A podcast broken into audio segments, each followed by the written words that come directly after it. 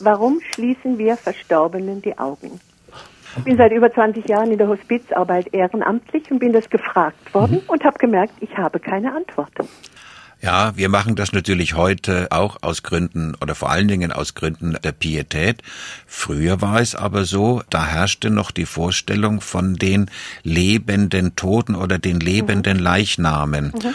Und vor denen musste man sich schützen und die durften einen natürlich nach ihrem Tod nicht anschauen.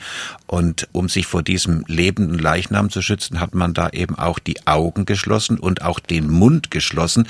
Mhm. Alle ähm, Körperöffnungen, Gesichtsöffnungen des Verstorbenen, da fürchtete man, dass der darüber mit den Lebenden in Kontakt treten kann und eben nicht ähm, gerade zugunsten der Lebenden.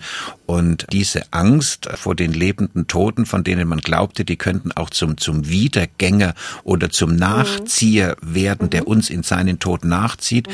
das hat die, die Menschen sehr stark beeinflusst und daraus sind auch ganz viele Rituale entstanden. Ähm, Sie kennen vielleicht auch viele das Sprichwort, man soll dem Toten keine Tränen nachweinen. Mhm. Selbst das Benetzen des Toten mit einer eigenen Träne konnte dazu führen, dass der Tote Macht über einen erlangen konnte. Mhm während es eben heute eben ja aus Pietätsgründen geschieht und weil natürlich dann auch die Vorstellung vom Tod als Schlaf sich immer weiter entwickelt hat. Ähm, etwas seit der Reformation wird der Tod eben sehr stark als, als Schlaf gedeutet und im Schlafen schließen wir eben dann die Augen.